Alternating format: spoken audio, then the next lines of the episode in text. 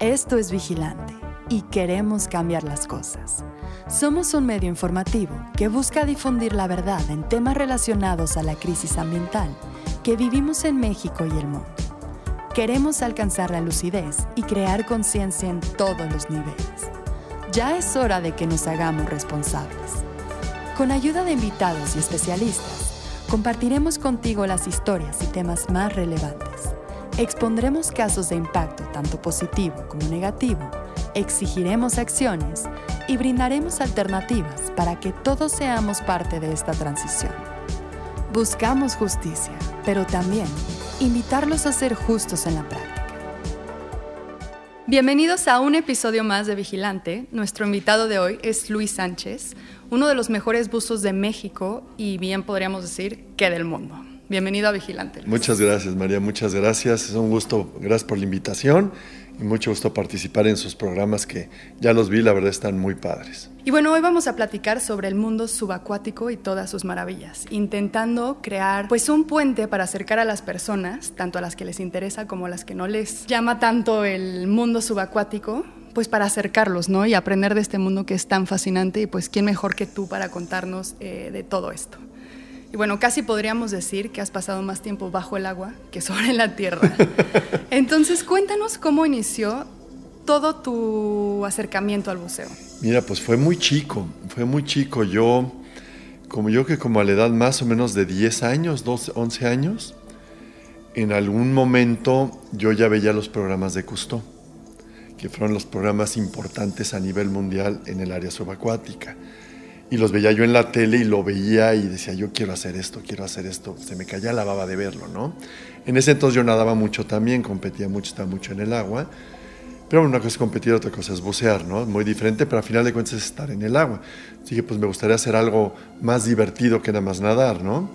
Entonces yo veía los documentales de Cousteau y la verdad me encantaban, me encantaba verlos, me fascinaban. Y en dos o tres ocasiones, otro buzo mexicano, Ramón Bravo, que era muy amigo de un tío mío, fue a darnos unas pláticas a la escuela, en la secundaria, me acuerdo, ya fue en la secundaria, y fue muy interesante ver todas sus aventuras y todo lo que hacía. Entonces yo como eso de los 12 años, una vez mis papás me llevaron, o les pedí que me llevaran a bucear en Acapulco, y recuerdo haber buceado la Virgen, una Virgen que está sumergida. Y fue una, una experiencia muy padre, haber visto una virgen enorme y una profundidad tremenda, pues no, no es bajito y es chica, pero estaba yo muy chico, ¿no? Y desde ahí como que me gustó y empecé como a, como a seguir buceando, a seguir buceando, a seguir buceando, hasta que empecé a tomar cursos ya como Dios manda, ya no de una manera lírica que antes no estaba tan estructurado. Y después ya a la edad de 18 años me hice instructor de buceo y me empecé a dedicar esto, a hacer cursos, viajes y todo lo que tuviera que ver con buceo. Conoces los lugares más recónditos subacuáticos. Y hablando del mundo subacuático, no solo son los océanos. Estamos hablando de muchísimos ecosistemas muy diversos. ¿Cuál es tu entorno favorito y por qué? Hijo, la verdad, la verdad es que todos me encantan. Esa es la verdad. lugar que voy, le agarro cariño y me gusta. Y cada lugar tiene su encanto, su ecosistema, su lo que tú quieras, ¿no? es la respuesta correcta. Pero si me tengo que poner a definir qué, entorno es el que me gusta más, más que qué lugar, son los arrecifes que están llenos de vida. A veces no hablo de arrecifes que tengan mucho o poco coral, que a veces hay arrecifes muy vivos, que de, manera natural son con poco coral, pero hay una vida marina pelágica muy grande, como Galápagos, Isla del Coco, Revillagigedo.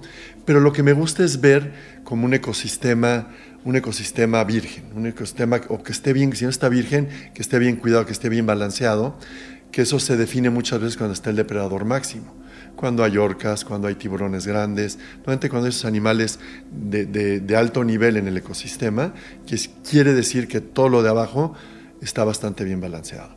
Entonces los arrecifes que tienen como el ecosistema como debería de ser antes de que lo tocáramos, o casi como debería de ser, son los que me llaman más la atención.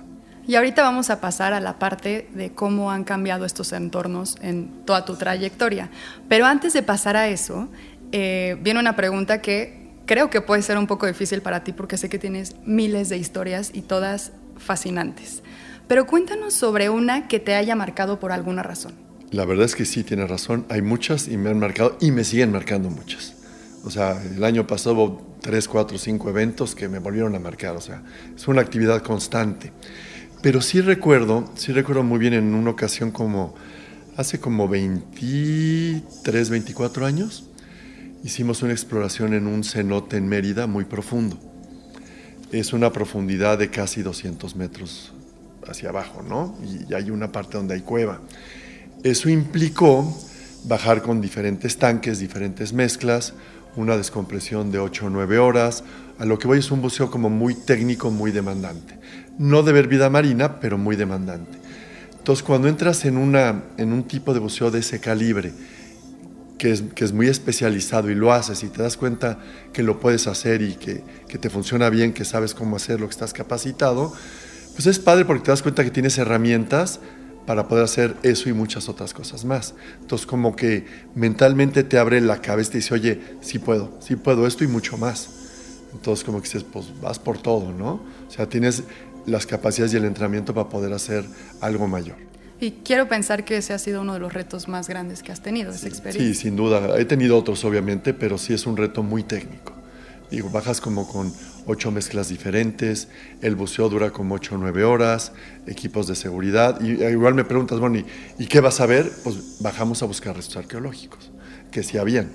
Sí habían vasijas, habían cráneos, habían esqueletos, habían varias cosas, al parecer de la época maya y muy profundos, ¿no? Y que esa es una parte importante también del buceo, ¿no? Que no solo es esta imagen que tenemos de, ah, vacaciones, estar bajo el agua, peces, sino hay toda una variedad de ramas y de, pues, categorías y de cosas que se pueden lograr a través del buceo, sea ciencia o en este caso, pues, arqueología, que pues es mucho más complejo que simplemente una foto bonita bajo el agua. Es, claro, claro, claro. Y en el buceo hay, hay, como muchas áreas. Hay barcos hundidos, hay cuevas, hay eh, la, historia del hombre en, toda la humanidad en las cuevas que es brutal hoy en día. Los arrecifes, los ecosistemas, las ballenas, los tiburones. Bueno, la, la lista es exageradamente larga. Y ahora sí pasemos a la parte de cómo has visto que han cambiado estos ecosistemas, ya sea para bien, para mal, quiero pensar que has visto muchos cambios. Sí, pues he visto de todo. He visto para bien, para mal, y unos que van para bien, para mal, para bien, para mal. O sea, ha habido como de todo.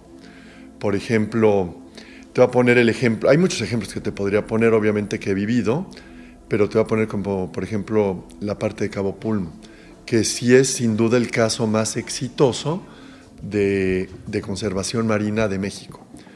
Sin duda. Y quizá uno de los más exitosos del mundo entonces sí es un lugar que, y a mí me tocó vivir esa historia, porque me tocó ir en el año de 81 a Cabo Pulmo y había bastante vida.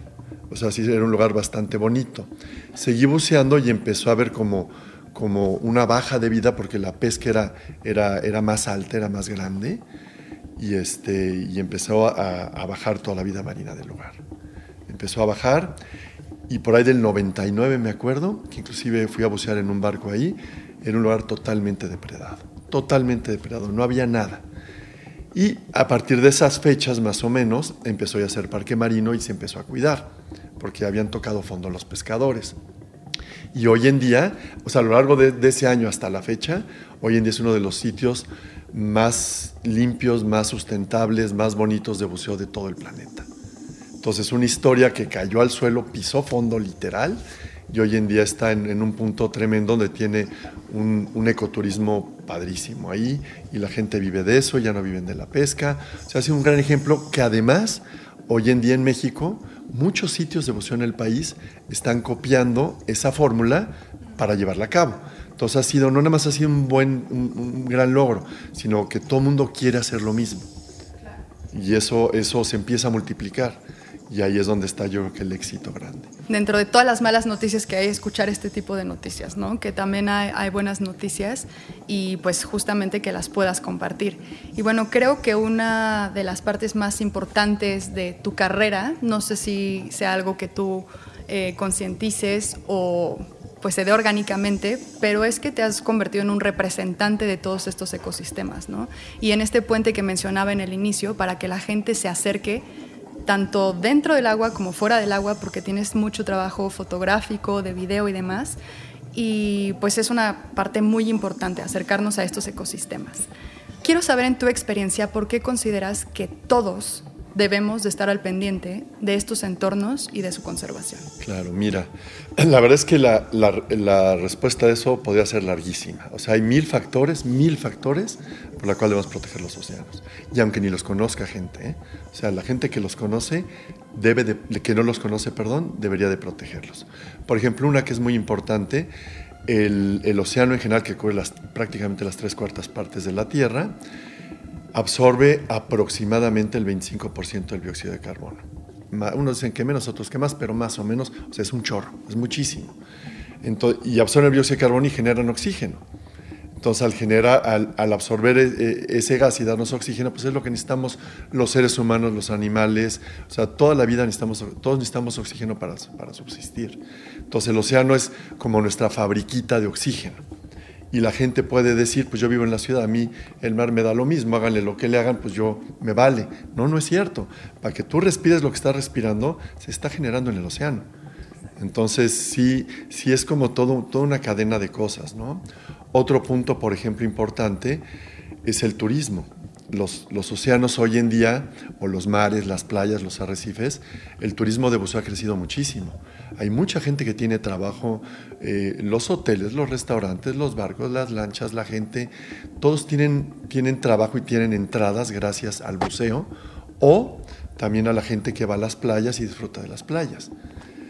Un ejemplo de ellos es en la zona de Quintana Roo, ahora con el problema del sargazo que ya tiene varios años pues ha sido un tema de baja económica, porque si en el verano hay sargazo, la gente no quiere ir y estar en una playa con sargazo, que se ve horrible y huele feo. Pero eso es, es un problema que está derivado de, de, de, varios, varios, varios temas de, que hacemos los seres humanos, ¿no? Entonces, sí como que hay varios entornos ahí. También, el océano también rige mucho la, el clima del mundo, los huracanes, las lluvias, todo. Y si el océano es afectado, pues también nos va a afectar a lo mejor sin meterme en detalles, si se afecta de alguna manera el océano, a lo mejor donde vivimos ahorita, va a empezar a haber menos lluvias, va a empezar a haber menos árboles, va a escasear el agua. Entonces empiezan a haber una serie de problemas que por afectar allá se nos vienen para acá, ¿no? Y ahorita que estás hablando específicamente de los océanos, quisiera que nos hablaras un poco de los aprendizajes que has tenido con los océanos, ya en un nivel más personal, ¿qué te han enseñado? Mira, eh, bueno, yo creo que principalmente hablaríamos como de amor y cuidado. El amor que le tienes al, mar y al entorno de la vida marina y el cuidado que le debes de tener. Eso es lo que yo he aprendido, es como lo más valioso, ¿no? Y por otro lado, el, el tener esa parte y poderla yo enseñar y mostrar a la gente como esto, ya sea fotografía, un video, tomando a la gente que aprende a bucear, la gente que lleva a bucear, poderles compartir esa parte, me parece importante. Me ha tocado muchísima gente que ya dice, pues quiero bucear porque quiero bucear, pero no saben ni siquiera bien a qué se van a meter. Y cuando terminan dicen, wow, me encantó, quiero seguir buceando toda la vida y quiero, no, no quiero comer tiburón, no quiero comer tortuga, no quiero comer esto, y empiezan como, como la maquinaria positiva se empieza, se empieza a engranar, ¿no? Y como siempre le digo a la gente, yo puedo, si nosotros tenemos perritos, nunca se nos ocurriría comer un perro, como lo hacen en otros lugares del mundo. Pero no, es, no voy a decir ni que esté mal ni que esté bien, nada más digo que no te lo comes porque es un animal que quieres. Pero si tú aprendes a querer a las ballenas, a los tiburones y a todos los animales del mar, que todos sienten igual que todos, no hay animal que no sienta, o sea, todo es parejo, y si los aprendes a querer, entonces tu mentalidad y tus protocolos y tus procesos van a ser diferentes. Y bueno, ya nos diste muchos mensajes, pero ¿hay algo en específico que te gustaría que todo el mundo supiera sobre lo que es estar debajo del agua y como mencionaba en un inicio, tanto los que tienen la curiosidad de acercar, acercarse como aquellos que se pueden sentir un poquito más intimidados y prefieren verlo desde lejos. Pues yo creo que es una, es una actividad que es una actividad que yo creo que cualquiera puede hacer. La verdad, ni siquiera requieren, si son buenos nadadores, pues ayuda obviamente. No tienen que ser grandes nadadores. Es una actividad más de controlar el equipo y el entorno y las cosas que, que de ser gran nadador. Y yo creo que la gente debería de hacerlo y entrar. Ya mucha gente entra, pero los que tienen duda deberían de hacerlo, deberían de participar. Hay niveles de buceo, hay quienes hacen cosas más agresivas o cosas más intrépidas y quienes hacen cosas más sencillas. Pero yo creo que la gente debe de entrar y hacerlo. el meterte abajo del agua de entrada, aunque sea una alberca, el hecho de estar flotando, es como si estuvieras volando. O sea, yo luego la gente nada más baja y, wow, ¿y qué estás viendo? Puros mosaicos. Sí, pero yo estoy flotando. Qué maravilla, es como volar. Entonces ya la sensación de volar solita ya, ya dices, qué padre. Y ahora empieza a sumar todo lo que vas a ver de vida marina, los eventos, los animales, no sé, ballenas, tiburones, tortugas, rayas, de todo, pues todo eso se vuelve, se vuelve muy, muy fascinante. Y yo lo veo con la gente que entra, se vuelve un vicio. Se vuelve un vicio y se convierte... Mucha gente que entra a bucear me dicen, pues voy a aprender a bucear porque quiero tener una actividad más cuando vaya a la playa. Siempre digo, estás súper equivocado. Más bien vas a querer bucear y no vas a saber si te va a quedar tiempo para ir a la playa como tal va a cambiar todo. Entonces, es algo, es algo muy padre, ¿no? Y es una sensación, el hecho de flotar y ver es una sensación de satisfacción tremenda que todos lo vivimos y por más que lo platiques, tienes que estar abajo del agua para sentirlo, ¿no? Claro. Y ya para cerrar, eh, quisiera que nos contaras alguna historia de algún encuentro que hayas tenido con algún ser marino porque pues esto también a veces es difícil de transmitir, por más que estén las fotos y los videos, no hay nada como vivirlo y sentirlo. Claro, pues haber tenido muchos, sí he tenido muchos, eh, te voy a platicar uno que pasó hace, ¿qué fue? Hace como 15, 16 años en Revillagigedo, estábamos buceando con tanque y de repente saliendo de, la roca, de, hecho de Roca Partida, que es un islote que está todo aún lejos de estas islas, son de Colima, o sea, estamos muy lejos de la costa, pues. Y habíamos visto que había unas ballenas en, por ahí dando vueltas, pero era nada más una mamá y una cría. Y tratábamos como de, pues no las, no las perseguíamos, ¿no? Pero buceábamos y si no las encontrábamos, pues qué padre. Y eventualmente agua era muy clara y nos topamos con la mamá y con la cría y se convirtió en un viaje esa vez en ese lugar de tres días de estar buceando con la mamá y con la cría. El primer encuentro habrá durado dos minutos, los últimos encuentros duraron cerca de 30, 40 minutos. Y la estrategia fue no te acerques mucho, no los toques, los respetamos, los dejamos hacer lo que tengan que hacer y los disfrutamos. Y eso fue generando como que ellas sintieron confianza con nosotros, ya no se iban. O sea, ya, pues estos no nos hacen nada y se quedaron. Nos tocó ver a la mamá amamantar a la cría, al vallenato, varias veces. De hecho, lo tenemos filmado. Y nos tocó ver varias veces cómo la mamá subió al vallenato para enseñarle a respirar. Y cómo el vallenato se le daba la vuelta a la mamá en el cuerpo, como acariciando a la mamá y la mamá al vallenato. Digo, fueron varios buceos que, varios, varios y más todos, más bien en diferentes eh, momentos, salimos llorando. O sea, fue así como impresionante. Y además los tuvimos tres días. Tres días. Ya como que eran confianza, nos íbamos a bucear y se nos acercaban. También los estaban examinando a ustedes. Exactamente, pero depende mucho de la actitud de uno, ¿no? Si hubiéramos llegado y a ver, acércate y tócala y agárrala, bueno, eso está prohibido, obviamente, pero si haces ese tipo de acciones o, o nadas rápido hacia ellas, pues se van a ir. Se sienten, tú ponte en el lugar de ellas, estás en el mar y, y alguien se te acerca rápido, mejor me voy, ¿no? Y si no, si les das tiempo, les das confianza, eso se vuelve un, se, digo, se vuelve una, una, interacción con los buzos y la ballena increíble y una épica totalmente, ¿no? Y el grupo éramos, creo que 20 gentes. Yo me acuerdo hasta el capitán me dijo, ahí les encargo el barco, yo ahora voy con la ballena. ahí se ven. Sí, justo yo no sabía esto que las levantaban para aprender a respirar, lo acabo de ver en un video de los de Jim. Subió un video sobre eso y no tenía ni idea. Voy a hacer una última pregunta que me acaba de surgir y no es tanto pregunta, es un poco por lo que platicábamos antes, pero tu recomendación para cualquier persona que quiera empezar a bucear, ¿cuál es el camino correcto para hacerlo?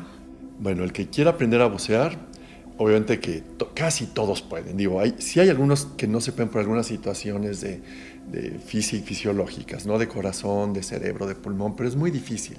He visto que prácticamente todo el mundo puede bucear, pero lo que sí recomiendo mucho es que no se metan a bucear así solitos, de que, a ver, voy a agarrar el equipo y me lleva mi primo, me lleva no sé quién y me voy a meter a bucear y a ver qué pasa. No, de hecho eso puede ser muy peligroso. Pero es la parte mala de la historia. Pero si tú tomas un curso de buceo formal y hay estructuras de curso con muchas agencias y aprendes a hacerlo de manera adecuada, se convierte en una actividad totalmente segura. El índice de accidentes o de problemas es casi nulo. en ese tipo de, de, gente que toma el curso como Dios manda, ¿no? Y el curso te toma aproximadamente cinco clases de alberca de dos horas, como siete de teoría de dos horas, y un fin de semana de salir a bucear a mar, y recibes tu credencial internacional, y tienes el primer nivel, pero el primer nivel te abre un abanico tremendo.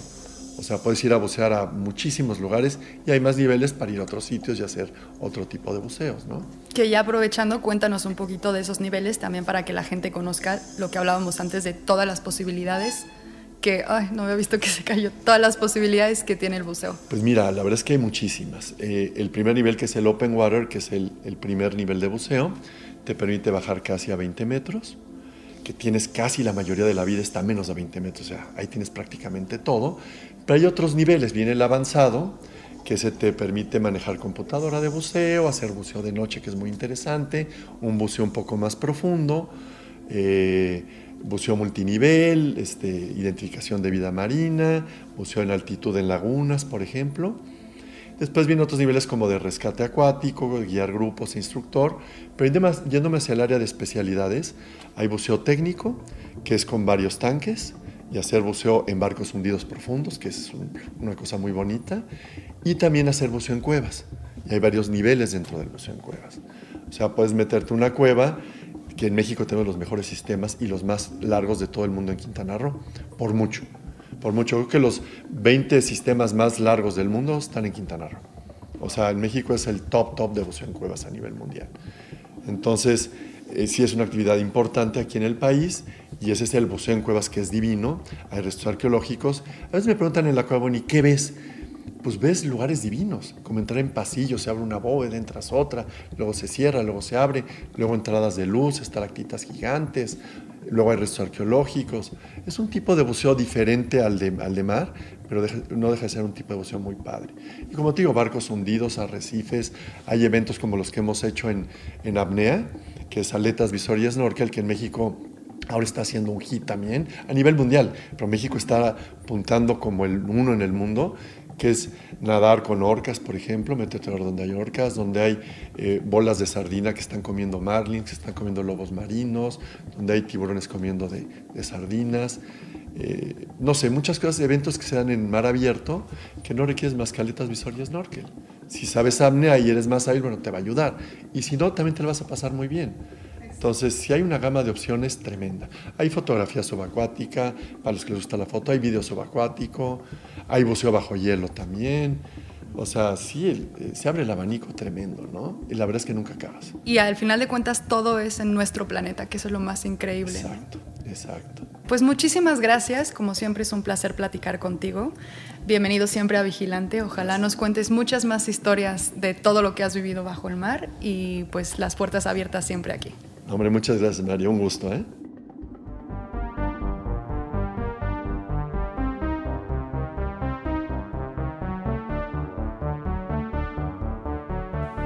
Escucha nuestro podcast ahora todos los martes en Spotify, Apple Podcast, YouTube o tu plataforma favorita. Y encuéntranos en redes sociales como vigilante-bio.